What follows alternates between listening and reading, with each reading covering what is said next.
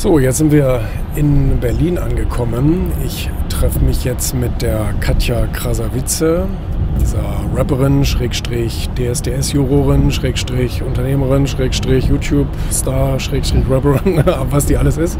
Ganz, ganz viel. Äh, Bestseller-Autorin auch noch. Und wir sind jetzt auf dem Weg zur Location. Äh, die habe ich gemietet extra dafür, dass wir ein äh, Shooting machen können und äh, dass wir dann eben auch das Gespräch dort machen können und das eben auch fotografisch begleiten können. Oliver ist auch da, äh, dabei und äh, wird das wie immer für uns alles hervorragend ähm, organisieren.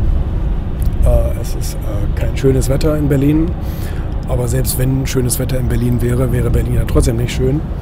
Also von daher ähm, bringen wir das schnell hinter uns und dann wieder äh, gen Heimat.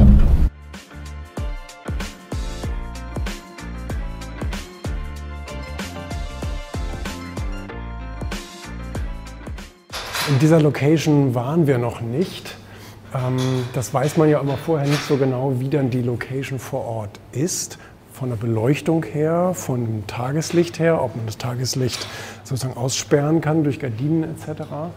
Und ähm, wir haben jetzt eine, groß, eine große Fläche, sodass wir Covershooting auf der einen Seite machen können und eben dann Interview aufzeichnen auf der anderen Seite. Müssen wir noch mal so ein bisschen gucken, wie das mit Licht und Gegenlicht ist etc. Wir kommen ja mal ein bisschen früher an, sodass wir noch rechtzeitig ähm, oder Zeit genug haben aufzubauen etc. Haben uns auch einen kleinen Happen Essen bestellt.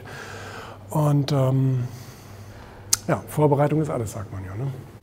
So, Catering haben wir auch fertig. Jetzt sind wir wenigstens ein bisschen satt. Ich habe jetzt vorhin schon Info bekommen, welche Haarfarbe sie heute haben wird. Das ist ja eben auch wichtig bei so Shootings. Wir haben uns jetzt hier, zeig das mal, komm mal, ähm, hier für diesen blauen Hintergrund entschieden. Ich glaube, das wird sehr, sehr geil aussehen. Blonde Haare und dann hier eben ihr auffälliges Outfit und so weiter. Das wird gut über sowas muss man sich halt Gedanken machen. Ne? Mit welcher Farbe, mit welcher Haarfarbe schlägt die auf? Deswegen können wir sie auch nicht hier in diese Richtung setzen, weil sonst ihr Kopf untergehen würde in der gelben Wand. Jetzt brauchen wir eher hier so diesen grauen Hintergrund für das Interview. Und dann müsste das doch alles so, müsste das doch alles so weit passen. Meisten Überzeugungen nicht unsere Überzeugungen sind. Weil woher kommt all das Zeug, was in ihrem Kopf ist? Das kommt durch die Welt, die es uns irgendwann draufgespielt hat. In nicht böser Absicht übrigens.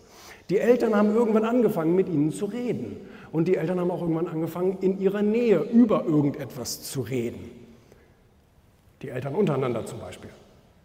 Die Kindergärtner und die Schullehrer und die Berufsvorstände und so weiter haben alle irgendwann ihnen Sachen draufgespielt auf ihre Festplatte und das ist oft zu ihren Überzeugungen geworden.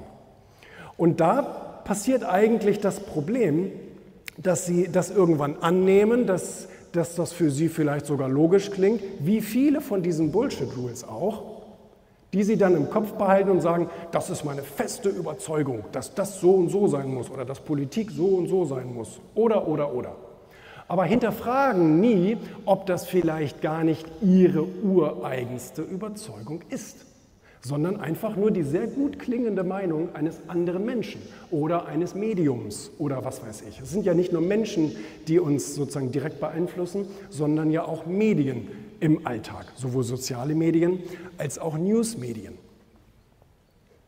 Deswegen sollten wir das eben in Frage stellen, oftmals, was da in unserem Kopf so vorgeht.